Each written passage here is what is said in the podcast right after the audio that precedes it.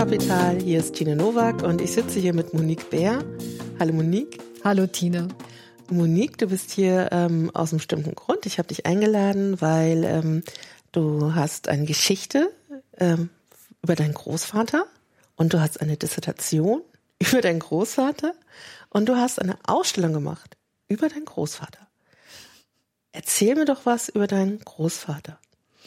Also zuerst möchte ich richtigstellen, dass die Dissertation tatsächlich nicht über meinen Großvater geht, sondern mein Großvater war, glaube ich, ähm, der Initiator von bestimmten ähm, Geschichten, die sich entwickelt haben und eigentlich auch nicht Initiator, weil er lebt nicht mehr, weil er war der Anlass einfach ähm, in meinem Denken über ihn und vor allem, als ich seine Briefe ähm, fand, dass ich jetzt bestimmte Projekte ins Leben gerufen habe.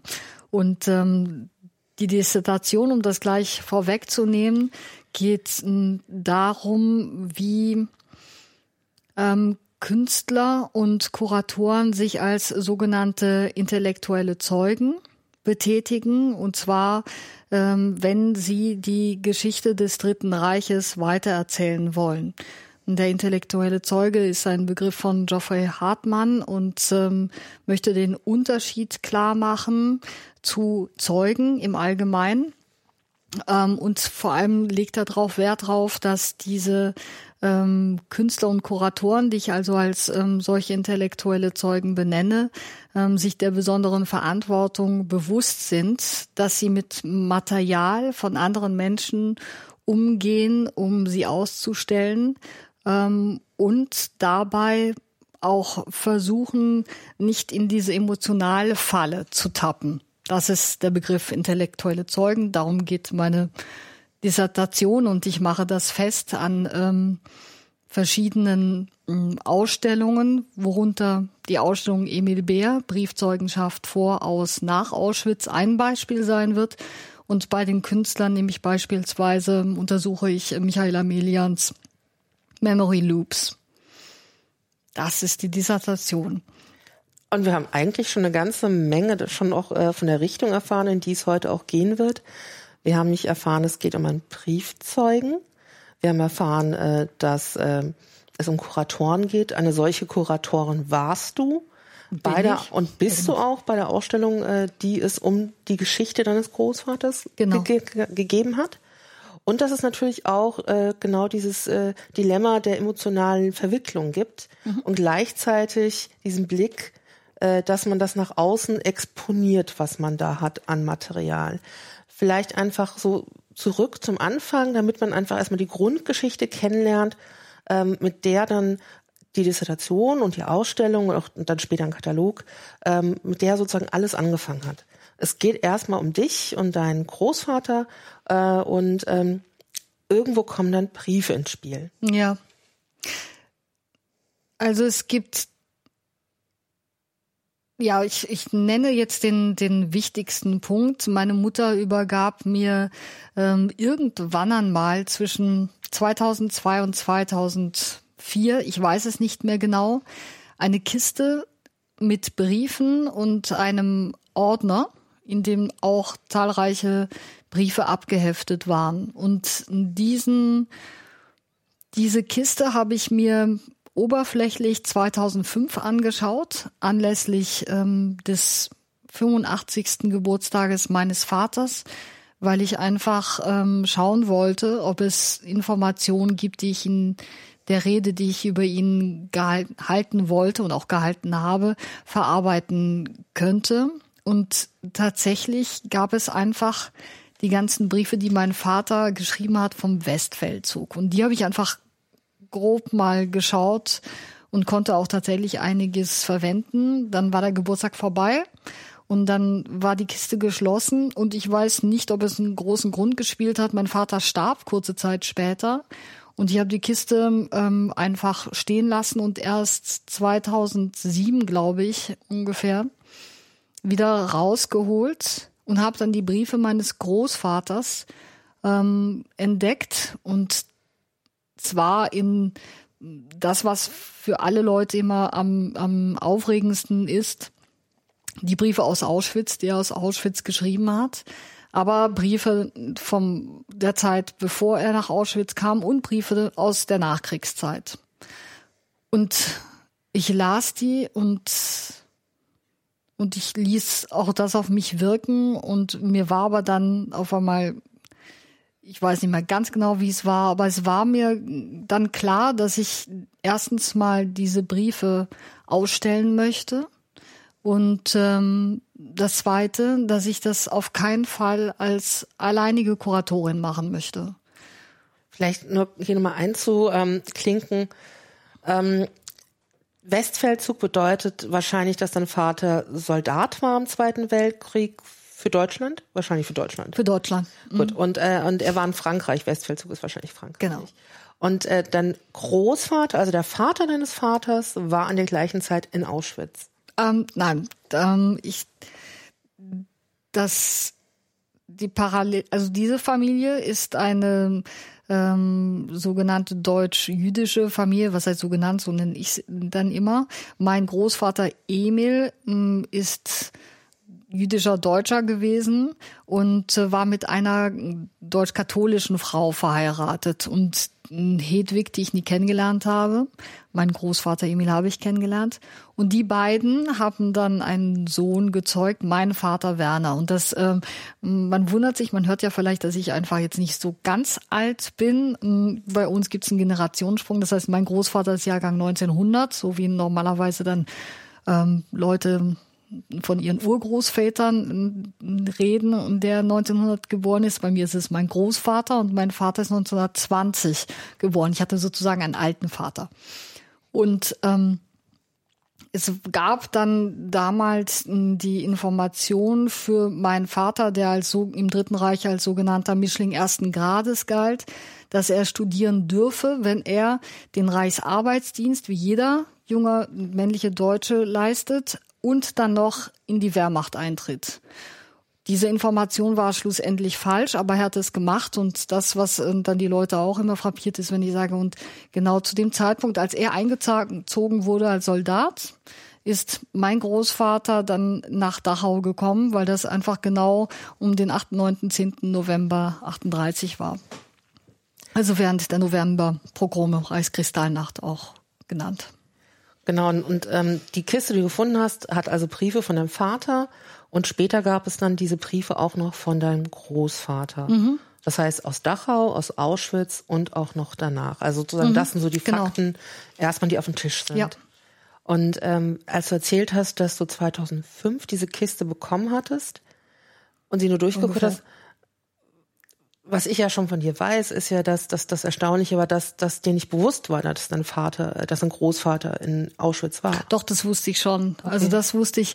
Ähm, Tatsächlich stamme ich, ähm, gehöre ich zu, zu einer solchen Familie, wo über diese Dinge nicht geredet wurde. Also das heißt, als ich klein war, gibt es einfach dieses auch ähm, schon oft ähm, veröffentlichte, diese oft veröffentlichte Geschichte, die auch tatsächlich so ein Topos mit einbindet, dass ich meinen Großvater fragte, also mit neun ungefähr, was er für eine Nummer auf seinem Unterarm hätte. Und ähm, er antwortete, indem er meinen Vater sehr, sehr innig anschaute, lächelnd, er hätte sich als Kind seine Telefonnummer nicht merken können. Und das ist ähm, für mich dann auch in diesen letzten Jahren nochmals ganz deutlich geworden in meiner Erinnerung, wenn man so überhaupt sagen kann, aber dass ich ähm, nicht nachgefragt habe, obwohl ich sofort merkte, dass da irgendwas nicht stimmen kann an dieser Geschichte. Und ich war neugieriges Kind, aber ich habe nicht nachgefragt. Das heißt, da war irgendwie schon dieses ähm, dieses Gefühl, sie wollen nicht darüber sprechen, auch wenn sie sich so innig anschauen. Ich weiß nicht, ich habe nicht nachgefragt und das blieb in meinem Kopf und ich habe irgendwann einmal dann, ähm, als ich schon in, in Karlsruhe lebte mit 15, habe ich dann angefangen, meinen Vater zu terrorisieren, ist, glaube ich, das richtige Wort, weil er wollte anfangs nicht reden und er hat auch beim ersten Gespräch auch gar nicht lange reden können. Aber er hat dann irgendwann mal angefangen zu erzählen und da habe ich dann erfahren, also mit 16, dass ähm, die Geschichte eben der Familie im Dritten Reich, also dass mein Großvater im, im Konzentrationslager war. Du hast jetzt die Kiste, du hast sie über, ähm, übergeben bekommen. Du, dir war klar, daraus willst du was machen und zwar etwas nicht alleine, wahrscheinlich wegen diesem Dilemma der emotionalen Distanz? Also es kann unterschwellig ein ähm, Grund gewesen sein. Das kann ich nicht ausschließen. Es war ähm, aber eher für mich mm, so, dass ich ja durch meine Arbeit im Museum für Kommunikation schon ähm, Umgang mit Briefen habe und ich weiß noch Situationen, wo ich im Ausstellungsraum war, in denen wir Ausstellungen hatten, wo Briefe gezeigt wurden und äh, beobachtete, wie Jugendliche einfach sich sofort abwenden und rausgehen, weil diese Briefe ähm, in sogenannten, also in Vitrinen lagen, über die man sich dann beugt und sie lagen plan auf dem Vitrinenboden.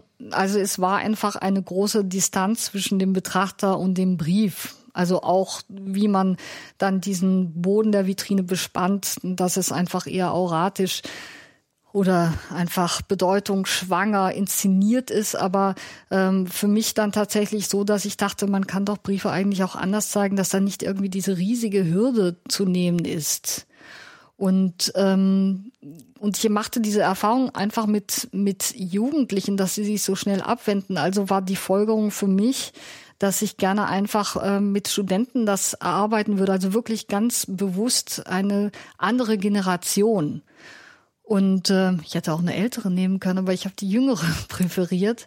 Und das war dann ein Freund, der mich zusammenbrachte mit einem Germanisten, ähm, der sofort auch Gefallen an dieser Idee hatte und wir haben dann Seminare angeboten und es kamen tatsächlich auch Studenten, die sich dafür interessierten und die sind bis zum Schluss dabei geblieben, um diese Ausstellung zu konzipieren und umzusetzen. Also das ist der erste Beweggrund, diese Erfahrung im Museum, dass Jugendliche so einfach keinen Bezug mehr haben zu diesem Medium und dass ähm, dann auch noch diese Zeit so fremd ist und diese Vorstellung, mit denen könnte man doch schöne Ideen entwickeln, wie es besser zu machen geht. Aber prinzipiell auch dieses Interesse ähm, von mir, auch unabhängig von Jugendlichen, dass man ausgehend. ah, Entschuldigung, ein Schluck Wasser muss sein. Das kannst du ja auch gerne haben. Du kriegst ja alles, was du willst. ist zu früh leider. ähm, wenn ich so auf ähm, diesen schönen Whisky, das Whisky-Angebot schaue. Also ähm, der eine oder andere Gast hatte ja auch schon mal äh, eine Verköstigung von dem Das ist reizend, das nutze ich dann ein andermal gerne. Ähm, es war schon auch diese dieser, dieser Wunsch, dass man, äh, wo die Frage eben im Raum steht, schon seit Jahren, wie man die Geschichte des Dritten Reichs erzählen kann, wenn die Zeitzeugen gestorben sind, äh, wie man das einfach mittels Briefen schaffen kann. Also es ist so das Mediumbrief, die besondere Geschichte. Und so kam das zustande, dass ich ähm, mir das Setting dafür gesucht habe und unterschwellig vielleicht einfach um dieser dieser eben, wie ich es anfangs nannte, emotionalen Falle zu entgehen. Wie habt ihr den äh, Studierenden denn ähm, deine Geschichte, die es ja bis dahin erstmal nur war, äh, mitgeteilt? Also hast du dann auch sozusagen erstmal erzählt oder was waren denn deren Fragen an dich? Also kannst du dich daran noch erinnern, wie das war? Also ich glaube, dass es zunächst mal keine Fragen gab, ähm, ist, weil es einfach alles, also du merkst ja auch, wie wir gerade irgendwie mhm. versuchen, dieser Geschichte uns zu nähern. Also es ist ja komplex mhm. bis zu einem bestimmten Punkt und ähm, und deswegen, ich kann mich vor allem erinnern, dass, äh, dass ich, als ich dann die Briefe tatsächlich in der zweiten Sitzung, glaube ich, dann mitbrachte und ihnen übergeben wollte, dass mir die Stimme wegblieb. Und ich habe trotz Wassertrinkens habe ich es einfach nicht wegbekommen. Und das fand ich ganz spannend, dass ich eigentlich völlig souverän herkomme und die Briefe in der Hand habe und dann irgendwie will ich erzählen und das sind jetzt die Briefe und prompt bleibt die Stimme weg. Also das ist das, woran ich mich erinnern kann. Es ging, aber das war das einzige Mal, wo das einfach ähm, komisch war.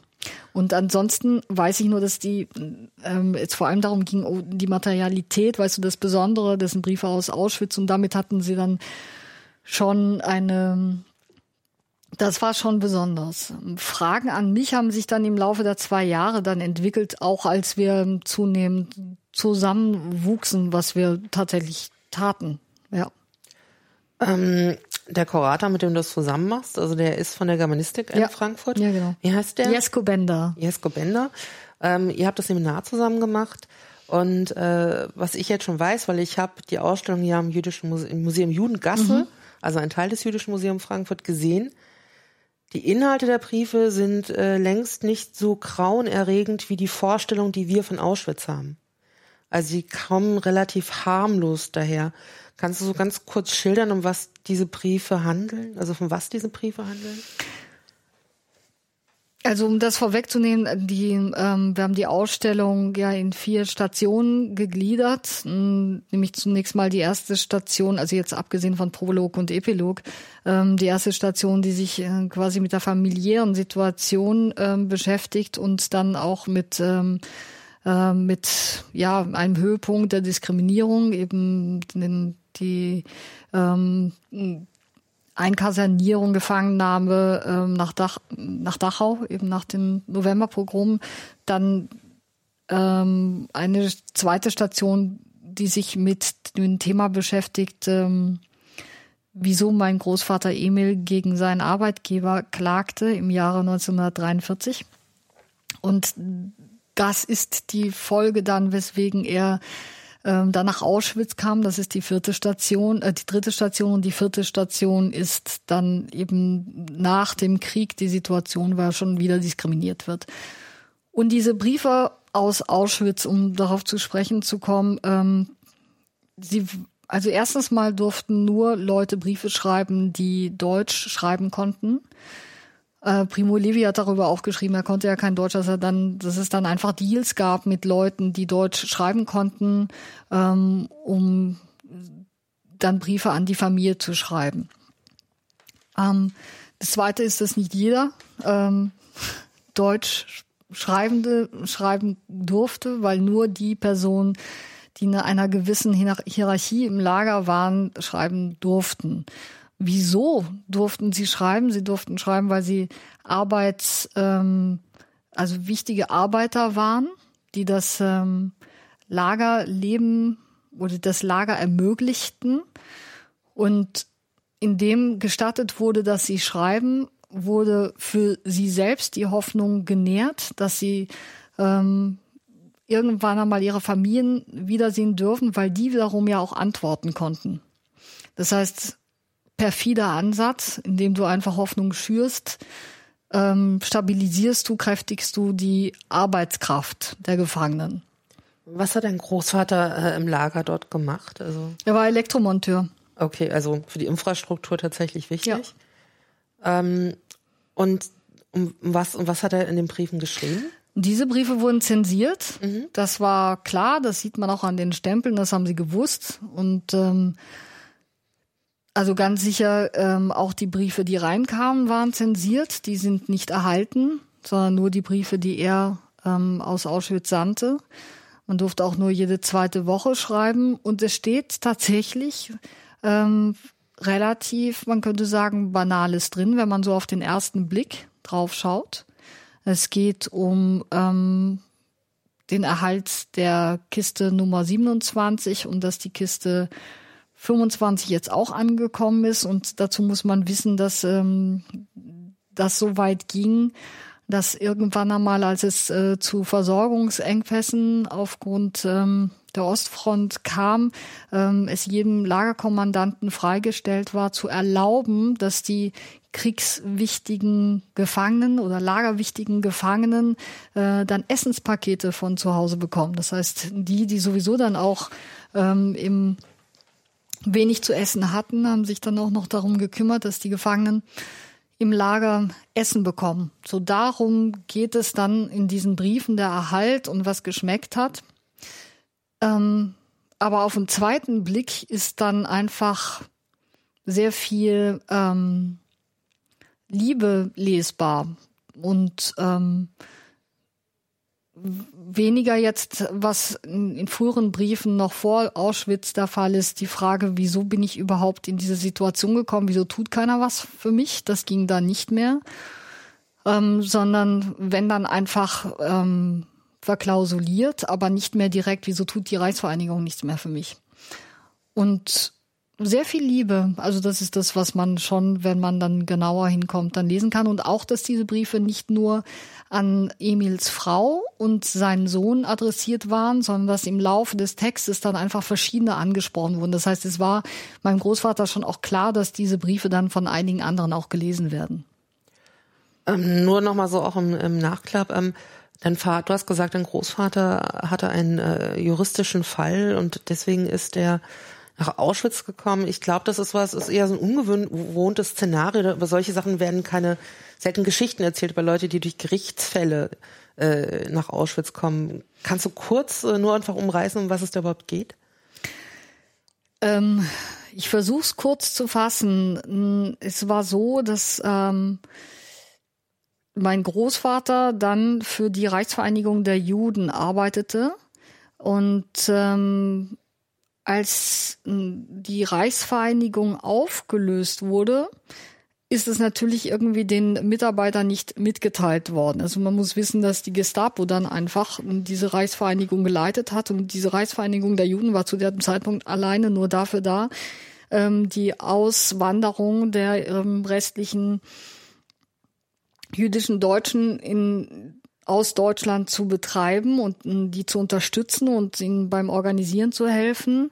Und es war dann einfach ähm, 43 kaum einer mehr da. Höchstens eben die, die in sogenannten privilegierten Mischehen, wie mein Großvater, eben weil minder katholischen Frau und ein Sohn, der nicht im jüdischen Glauben erzogen wird, ähm, da waren. Und, ähm, und das war einfach hinfällig, diese, diese Organisation. Aber es wurde meinem Großvater nicht mitgeteilt und er hat als Leiter des Altersheimes, des jüdischen Altersheimes in Mannheim gearbeitet, hat also bis, hat also die letzten Abtransporte der dort Verbliebenen und Kranken organisiert und wusste immer noch nicht, was jetzt weitergeht und hat weitergearbeitet und hat dann irgendwann mal gesagt, Hallo, also im Prinzip hat er gesagt, hallo, ich bin auch noch da und ich brauche Geld zum Leben und wo bleibt mein Geld und schafft mir mal mein Geld her.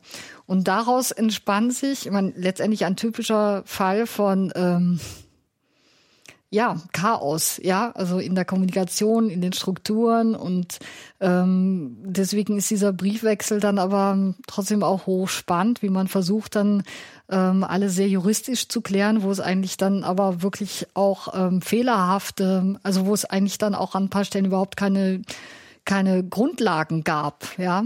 Also ich versuche es ja kurz zu fassen, es ist kaum möglich. Und ähm, Fakt ist, dass es ein Beispiel ist, ähm, weil er hat dann tatsächlich geklagt. Er hat, also Emil hat geklagt und daraufhin kam er dann ins Gestapo-Gefängnis in Mannheim. Und ähm, man, wenn man diese Briefe sieht, dann wird einem dann klar, ja, Ernst Frenkel, Frenkel Politikwissenschaftler, der nach Amerika emeritiert, äh, emeritiert ausgewandert war, hatte recht, weil er sagte, es gab halt eben den Normenstaat zu der Zeit, wo man sich hielt an Gesetzesvorgaben, aber es gab auch den Maßnahmenstaat und der Maßnahmenstaat war der, der einfach ähm, gemacht hat, was ihm gerade recht war. Das heißt, man gab diesen ganzen, man gab dieser Auseinandersetzung den Anschein einer Rechtsstaatlichkeit, aber dann am Ende wurde er einfach ins Gefängnis gesteckt. Also das ist einfach so ähm, das, was Raphael Groß, auch der Direktor des Jüdischen Museums, auch so beeindruckt hat, dass es einfach ähm, eher so keinen Fall äh, kennt an Briefen, die das so veranschaulichen, wie diese, wie diese These vom Maßnahmen- und Normenstaat. Ich glaube, was eure Ausstellung ja auch so ein bisschen besonders gemacht hat, ist ja tatsächlich, äh, dass die gerade so ein Zeitpunkt gezeigt wurde, wo es momentan sehr deutlich wird, dass die letzten Zeitzeugen, die erzählen können, sie sterben. Ist auch, glaube ich, letztes Jahr überhaupt jetzt ein großes Thema gewesen, auch mit äh, meine Väter, meine, meine, meine, meine, unsere Eltern, also unsere Väter, unsere Mütter. Genau, also wo, wo sozusagen, also dieses unsere Thema, Mütter, unsere, unsere Mütter. Väter. Ach Gott unsere Mütter, unsere Väter. Also irgendwie so ein Thema, was gerade mhm. auch tatsächlich so, was machen wir denn jetzt eigentlich, wenn die Leute gar nicht mehr da sind, die in die Schulen kommen und erzählen, wenn die überhaupt nicht mehr greifen, sie sterben weg. Es bleiben nur noch die Dinge übrig. Ähm, und äh, ich weiß nicht, ob es die erste Ausstellung, aber es ist auf jeden Fall eine der frühen Ausstellungen, die jetzt nur mit Dingen arbeitet, also gar nicht mehr mit dem real erzählenden Zeitzeugen. Also meines Erachtens ist es tatsächlich die erste Ausstellung. Das hat mich auch gewundert, aber es ist auf der anderen Seite auch nicht so verwunderlich, weil ich sehr an äh, Aleida Assmanns These hänge, dass letztendlich jetzt erst die Zeit beginnt, wo man sich mit solchen ähm, Dingen freier beschäftigen kann, wo man dann auch auf den Dach Dachboden geht und guckt, was da eigentlich rumsteht. Also deswegen ähm, wundert es mich dann eben doch nicht, dass es ähm, wie gesagt, meines Wissens die erste Ausstellung ist, die sich komplett aus einem ähm, Briefkonvolut, der im Familienbesitz war, speist. Ich, ja. Und ich meine, äh, es ist nicht nur Briefe, der letzte Part ist ja, ähm, der findet in der Nachkriegszeit statt. Und dort äh, hört man ja was zu seiner Zeit in Gefangenschaft. Wie kommt es, dass man da tatsächlich noch Quellen gefunden hat? Du sagtest hören? äh, wie, lesen. Das finde ich aber sehr schön, dass du hören sagst. Weil, ich war eine ähm, Ausstellung. naja. Verrät mich. Äh, ja, nein, aber das Hören ist witzig, weil ähm, im Verlauf der Ausstellungsvorbereitung ähm, war ich dann im Hessischen Staatsarchiv, weil ich im Fritz-Bauer-Institut dann erfuhr, dass ähm, es ähm, Protokolle gibt von Emil, die er im Vorfeld der Auschwitz-Prozesse ähm, nicht angefertigt hat, sondern er wurde befragt im Vorfeld der Auschwitz-Prozesse. Und diese Protokolle liegen im Hessischen Staatsarchiv. Und ähm, das war sehr nett für mich, weil es ist drei Minuten von dem Haus, wo ich jetzt, also wo ich wohne in Wiesbaden. Und ähm, das war dann tatsächlich sehr eindrücklich, dass ich ähm, da zum ersten Mal meinen Großvater gehört habe obwohl es einen Protokollführer gab, aber ich habe gehört, wie ähm, Emil diese Geschichte erzählt, die er erlebt hat. Und das ist tatsächlich das erste Mal gewesen, dass ich so am Stück oder überhaupt einfach ähm, von ihm etwas vermittelt bekommen habe, was er erlebt hat. Ähm, äh, habe ich das jetzt irgendwie richtig verstanden, dass äh, wusstest du, dass er diese Aussagen gemacht hat? Oder war nee, das, das wusste ich nicht. Also das, das ist tatsächlich jetzt in der Ausstellungsrecherche rausgekommen, ja, ja. dass es dass es Unterlagen von deinem Großvater zu der Gefangenschaft, äh, sowohl in Dachau als auch in Auschwitz oder nur Auschwitz? Also in der Hauptsache Auschwitz. Mhm. In der Hauptsache Auschwitz. Er hat ähm, tatsächlich, das war jetzt im Verlauf der Ausstellung, dass ich das rausgefunden habe. Ähm, und zwar, weil ich glaube ich einfach irgendwann mal gegoogelt hatte und dann stieß ich auf einen Bericht eines äh, Herrn German, glaube ich, Germant oder German, ein Schweizer Holocaustleugner. Und der bezog sich in seinem Artikel auf die Aussagen von Emil Beer im ähm, eben in dem Vorfeld der Auschwitz-Untersuchungen. Und dann habe ich bin ich zum Fritz Bauer Institut gegangen und habe dann Ach. beim Werner Renz habe ich gesagt, hier kennst du den? Und er, oh Gott, ja, Germant und so weiter. Und ähm, das erinnert mich einfach daran, dass ich nochmals ähm, gucken wollte, ob man nicht irgendwas machen kann, dass dieser Herr weiter den Namen meines Großvaters für seine Leugnungen zu Felde führt. Aber das ist ein anderes Thema. Genau, das ähm, war im Vorfeld der Ausstellungsvorbereitung, was ich gefunden habe, auch dass er ausgesagt hat bei den ähm, Nürnberger Prozessen, also Nachfolgerprozessen, und er hat auch ausgesagt in München gegen einen Herrn Reichenbeck, der bei den Todesmärschen von Auschwitz weg eine große böse Rolle gespielt hat. Und tatsächlich, also von dem Prozess weiß ich, dass ähm, Herr Reichenbeck verurteilt wurde.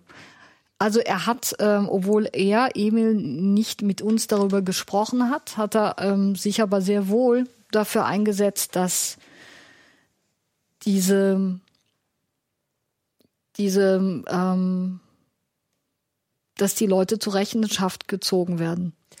das, was man da zu lesen bekommt, ist das, ist das, war das schlimm oder ist das wirklich eher diese Erfahrung, nochmal jemanden zu hören, von dem man nicht erwartet hat, dass man ihn nochmal hören würde oder lesen würde? Doch, das war sehr eindrücklich. Also, ja. Also, das war vor allem seine Unterschrift, klar, weil es einfach schon mal Schienen geschrieben ist und dann nochmal seine Unterschrift zu sehen, das war schon, ähm, das hat er erlebt, ja, doch. Als du äh, mit äh, Jesko Bende und mhm. deinen Studierenden jetzt über diesem Material saßt, wie seid ihr auf, ähm, auf ein Konzept gekommen, damit umzugehen, dass ihr nur die Dinge habt, keine Zeugen und dass es aber, wie du gesagt hast, nicht so eine Ausstellung mit oratischen Briefen unter Vitrinen werden soll. Also wie, wie habt ihr da eine Idee gefunden oder einen Weg, euch davon zu lösen? Also wie habt ihr euch das Feld erarbeitet? Also ich kann ja jetzt in der Hauptsache nur für mich sprechen und das, was ich in Erinnerung habe von dem Gruppenprozess. Also es war tatsächlich, ich erinnere mich ähm, an einen an einem Wochenende, da hatten wir den Jens Imig, einen Architekten mm, von der ähm, Architektur, nein, wie heißt die mm, Design Agentur Gewerk, genau aus Berlin. Ähm, eingeladen. Jens ähm, kannte ich noch aus Museumsprojekten, also fürs Museum für Kommunikation und ich hatte ihm erzählt, ähm, was wir tun. Und er sagte, klar kommt er und ähm, hält mal sozusagen einen Vortrag äh, Grundlagen der Ausstellungsgestaltung. Aber wie wir wissen, ähm, geht es ja bei der Gestaltung nicht ohne den Inhalt. Und wir saßen da und es ging einfach um die Fragestellung und und es war schwierig. Und ich habe dann einfach die Fragestellung ähm, meine an das Konvolut vorgegeben, nämlich eben ähm, wie Bürokratie ähm, ein Menschenleben so komplett aus der Bahn werfen kann oder einfach die Geschicke so völlig verändern kann. Und ich habe das tatsächlich so, ähm, ich nenne es mal neutral ausgedrückt, weil mir es tatsächlich wichtig war, ähm, die Besucher, also eine Ausstellung zu konzipieren, die die Besucher in ihrer Gegenwärtigkeit abholt. Und jeder von uns hat, glaube ich, ausreichend Erfahrung mit Bürokratie und ähm, das fand ich einfach ein Ansatz, ähm, der überzeugen könnte und tatsächlich hat auch überzeugt. Also das, das war dann im Raum und das hat dann einfach dazu geführt, dass man reinkommen konnte in das Thema, wie man das einfach als ähm, Ausstellungskonzept umwandeln könnte, was wir an Dokumenten da haben. Und das fiel dann auch in der Folge auch leichter, Dokumente auszuwählen und welche, also zu entscheiden, welche lassen wir draußen, welche nehmen wir rein. Und ähm, die Idee, also für mich war es dann, das war lustig, weil wir haben tatsächlich länger mit dieser, mit alternativen, zeitgemäßen, zeitgemäßen hm, Präsentation von Briefen in Vitrinen herumgedoktert, bis ich tatsächlich dann irgendwann mal dachte, das geht gar nicht. Ähm, wir müssen es face to face präsentieren, weil das ist doch im Prinzip der, das ist doch der, wie soll ich sagen, das ist die perfekte Umsetzung, wenn man es einfach nicht heilig liegen lässt, sondern face to face präsentiert, drehbar, dass man auch die Rückseite angucken kann. Ähm, nur, ganz, nur, dass du das mal kurz beschreibst, wie es dann präsentiert wurde, also sozusagen äh, ein Bild für den Kopf. Ähm, wir haben Gestelle bauen lassen für jeden Brief und auf ungefähr, das ist eine simple, ähm, simple Metallständer. Metall, ein simpler, vielen Dank, Metallständer und dann auf ungefähr, ich weiß gar nicht, 1,55 wird es wahrscheinlich sein, Meter Höhe ist dann ähm, das Dokument, der Brief, eingelegt zwischen zwei Plexiglasscheiben, nicht ganz restauratorenfreundlich. Ähm, und diese Scheiben sind wiederum fixiert an einem ähm, Metallrahmen und zwar so, dass diese Scheibe drehbar ist. So dass man Vorderseite und, und Rückseite, Rückseite des schauen kann. sehen kann. Genau. Okay. Mhm. und man kann ihn frei drehen. Ah nein, ich habe es übrigens falsch erzählt. Das was? ist wirklich so fixiert, dass du den ganzen Rahmen nehmen kannst. Das ah, okay. ist jetzt nicht die Scheibe, das ist das andere System, was bei okay. uns, du weißt, im Museum lagert. Nein, äh? das ist einfach hier dieses aber du kannst ihn drehen, vorderseitig ja, ja, und rückseitig. Genau, ganz lesen. einfach, ja. Also es ist jetzt nicht zu komplex irgendwie, ja. Und neben diesen Briefen, die da gezeigt worden sind, ist mir noch relativ eindrücklich in Erinnerung, dass relativ viele Europaletten verarbeitet wurden in eurer Ausstellung. Ja, die wurden noch nicht mal verarbeitet, sie wurden einfach aufeinander gestellt. Mhm. Das war ähm, tatsächlich dann die, das war, da war ich kurz mal schockt, als Jens dann diese Idee rüber, rüberreichte, weil ich sofort diese äh, Forschung hat, um Gottes Willen, wir suggerieren hier eine Lagerarchitektur. das soll doch überhaupt nicht sein. Und ähm, ich vertraue Ach. Jens sehr und äh, er hat gesagt, das wird nicht so sein, glaub, glaub mir. Und das finde ich, hat, er hat völlig recht. Das assoziiert es in keinster Weise. Ähm, das hängt natürlich auch damit zusammen, dass wir dann einfach mit ähm, diesem Tartanboden arbeiten, also ein Gummiboden, den wir auf die oberste Palette gelegt haben, damit sich die Besucher hinsetzen können. Und, ähm, und die Palettenidee war einfach ähm, der Idee geschuldet, dass es auf jeden Fall eine Wanderausstellung geben soll und dass das einfach transportierbar sein sollte. So kam die Palette auf. Und ich habe auch nicht umsonst gesagt, dass man auch was hören kann. Ja. Es gab ja vorher den Versprecher, der ist nicht unbegründet gewesen. Man konnte tatsächlich mich auch Dinge, die es eigentlich nur zu lesen gab, dann auch hören. Wie, wie ist es dazu gekommen? Ja, ich finde, das ist ähm, wirklich ein ganz wunderbares Element dieser Ausstellung. Ähm, und zwar hatten wir sehr früh in diesen Seminaren, in unseren Sitzungen dann, und wir haben uns ja getroffen, als es die Seminare auch nicht mehr gab, weil es einfach, also insgesamt saßen wir zwei Jahre an dieser Ausstellung. Ein wunderbarer Zeitraum. Und ähm, also perfekt, finde ich. Mehr wäre zu viel gewesen, kürzer haben wir auch gemerkt, geht auch nicht. Also wir hatten ja eigentlich mal einen früheren Ausstellungsbeginn geplant. Es war gut, dass ähm, ich dann auch früh merkte, das geht gar nicht, wir lassen uns da mehr Zeit. Und ähm, es war dann einfach klar, wir wollen das, was uns durch den Kopf geht, wollen wir auch vermitteln den Besuchern. Und das war zuerst die Idee, dass wir ähm, zu diesem wirklich lesefreudigen Material, sprich, also es gibt wirklich viel zu lesen, ähm, wollten wir noch eine Kommentarebene einführen. Und ähm, also das heißt, dass auf der Vitrine dann noch irgendwie so ein Reiter äh, draufgestellt wird und, und, den kann man dann abziehen und dann lesen, was wir uns dabei gedacht haben. Also mit Reiter ist jetzt nicht tatsächlich ein Pferd mit Reiter, sondern sozusagen so ein Halter gemeint. Genau. Ja. Und, und dann war uns aber irgendwann mal allen völlig klar, geht gar nicht, weil viel, viel, viel zu viel dann zu lesen wäre. Und ähm, ich glaube, es war Patrick, genau, der aber auch schon sehr früh die Idee hatte, wir nehmen einfach Tablets und ähm, machen da einfach irgendetwas, dass es noch eine andere Sinnlichkeit bekommt. Und ich weiß nicht, wie der Sprung dann war, aber dann war auf jeden Fall die Idee geboren, na, wir machen eine Hörebene, wir machen ein Hörspiel. Und ähm, das war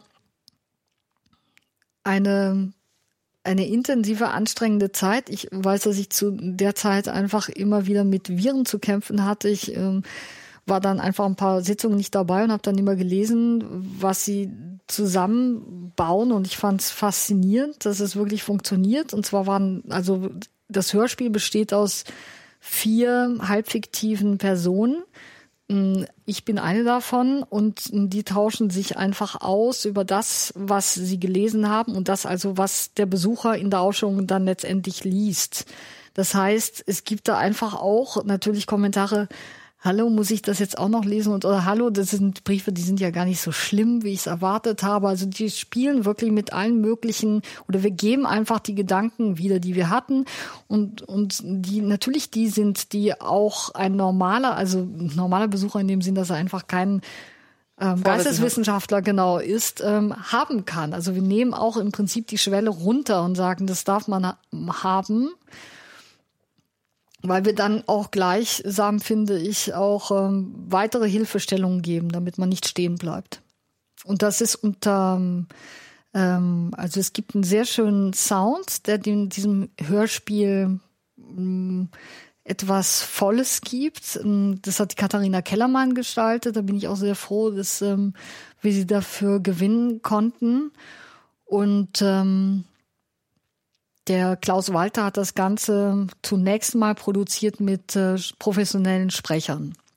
Und das kann man auch ähm, hören ähm, unter www.briefzeugenschaft.de. Da kann man diese Hör, dieses Hörspiel hören in Ruhe. Also auch jetzt noch? Auch jetzt. Das muss jetzt. man vielleicht sagen, weil die Ausstellung selber ist ja nicht mehr im Museum Judengasse zu sehen. Das nicht, aber sie ist in Karlsruhe noch bis zum 23. Juni zu sehen. Hm.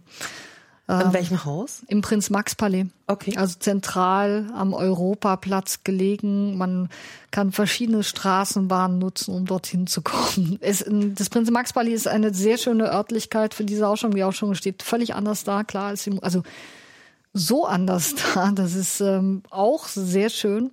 Hat insbesondere etwas, ähm, nämlich dass jeder Raum Fenster hat und, und wir haben die Rollos natürlich hoch ähm, machen lassen, auch weil die Glasscheiben eine UV ähm, Klebefolie drauf haben, so dass man in diesen Räumen ist, die relativ großzügig sind.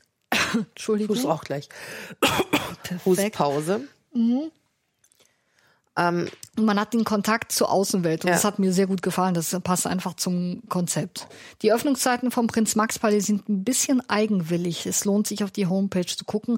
Das sieht man Verlinke auch auf ich. der. Verlinke ich einfach. Gut, wunderbar. Ist also, auch da. Also daher mache ich auf jeden Fall. Mhm. Aber gut, also man kann tatsächlich auch jetzt schon noch ja. was im Netz auch sich reinhören. Mhm. Ähm, wirklich eine schöne, schöne Produktion auch. Ähm, macht auch Spaß da reinzuhören.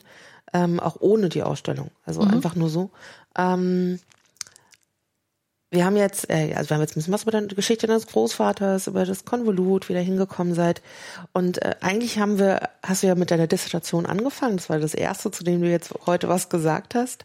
Ich würde gerne nochmal diese Ebene verlassen ähm, von äh, der Enkelin, von der Kuratorin äh, und diese Ebene des Schriftlichen zu machen. Da gibt's ja zwei Sachen. Zum einen hattet ihr zur Ausstellung noch einen Katalog, das heißt, es haben auch andere Leute angefangen. Mhm sich das äh, Material anzuschauen mhm. und darüber zu schreiben, also Kontexte zu bauen.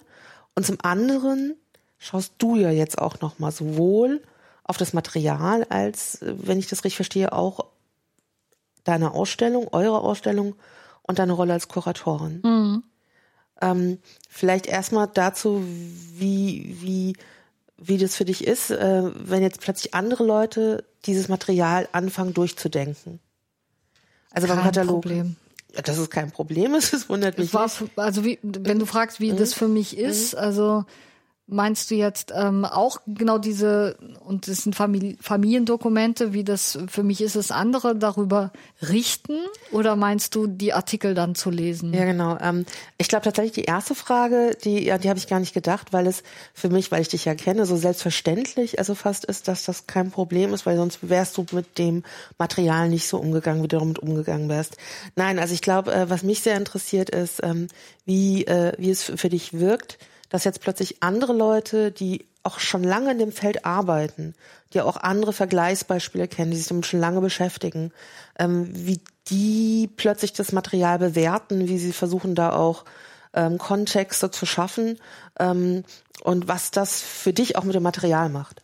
Das war in, ähm, sehr erhellend, weil das sind, wir haben ja tatsächlich dann Fachleute gewinnen können, worüber ich auch sehr glücklich bin nach wie vor dass Beate Meyer, die ja eine Expertin ist für dieses Thema Reichsvereinigung, ähm, dann tatsächlich die Briefe genommen hat äh, und ihr Wissen äh, um sie gebreitet hat sozusagen. Also sie hat einfach in ihrem Beitrag die Briefe kontextualisiert in diesem großen Bereich Reichsvereinigung. Unglaublich. Ich meine, das hat uns viel, weil das war der erste Artikel, der fertig war für den Katalog und das hat uns auch nochmals dann in der Ausstellungskonzeption ähm, geholfen ist zu viel gesagt, aber einfach erhält. Das macht ja dann auch Spaß, wenn man dann merkt, ja, da lagen wir gar nicht so falsch, obwohl wir dieses Detailwissen gar nicht hatten.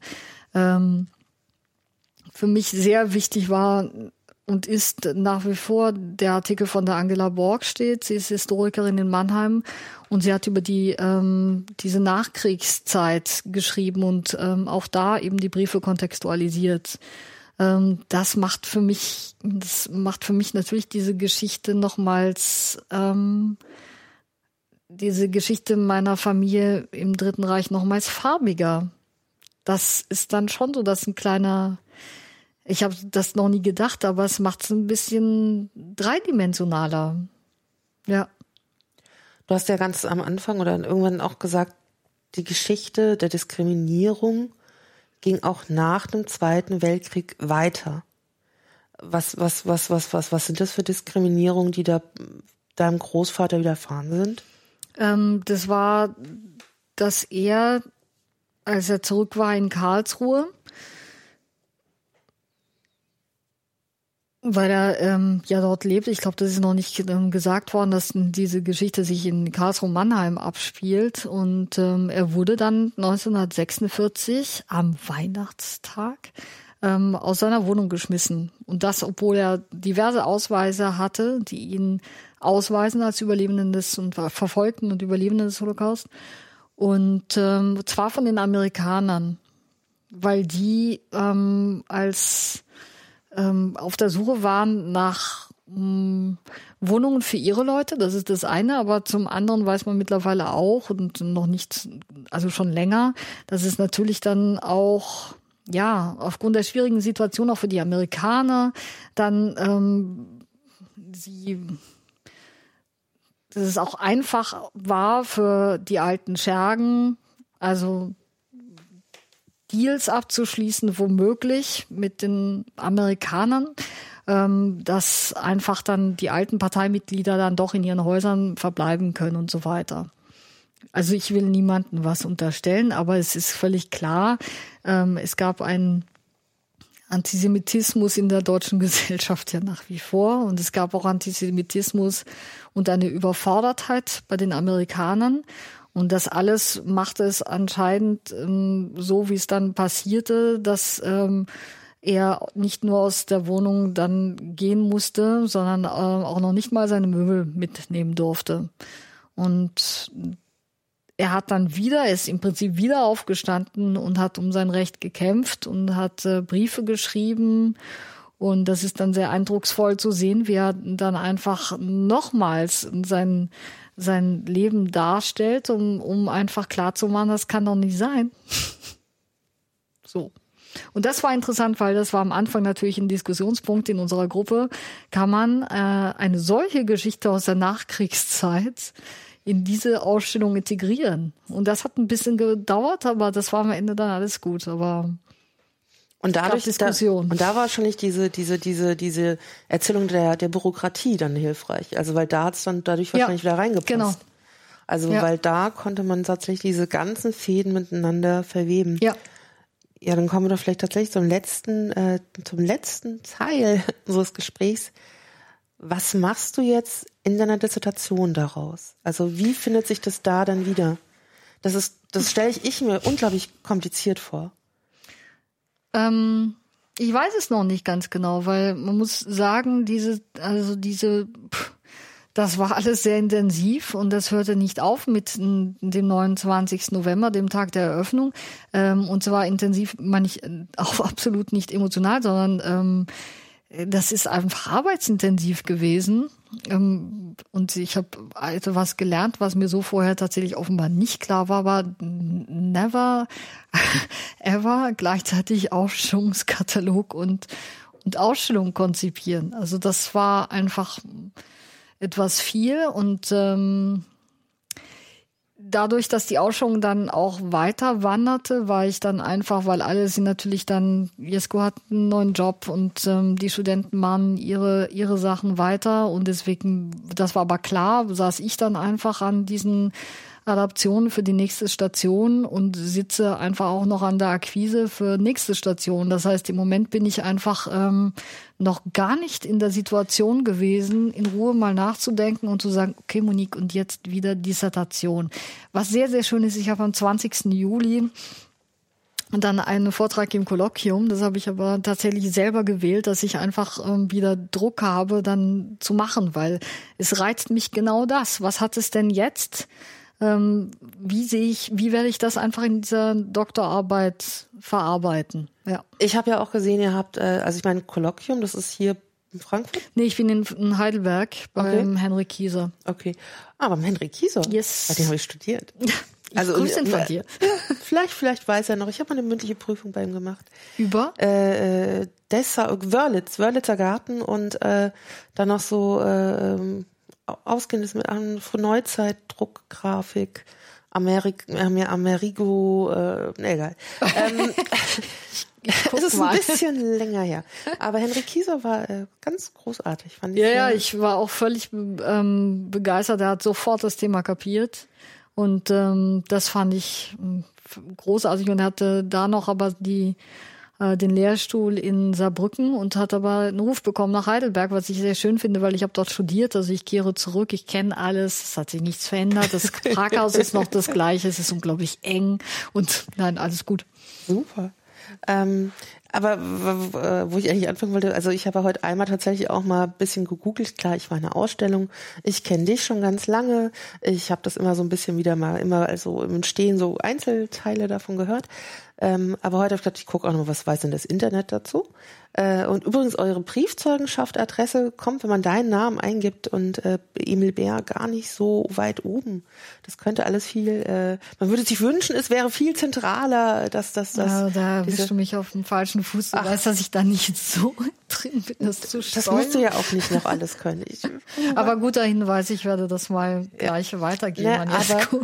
Aber, aber ähm, was, äh, was ganz schön ist, ich habe gesehen, ihr habt auch im Juni einen Vortrag.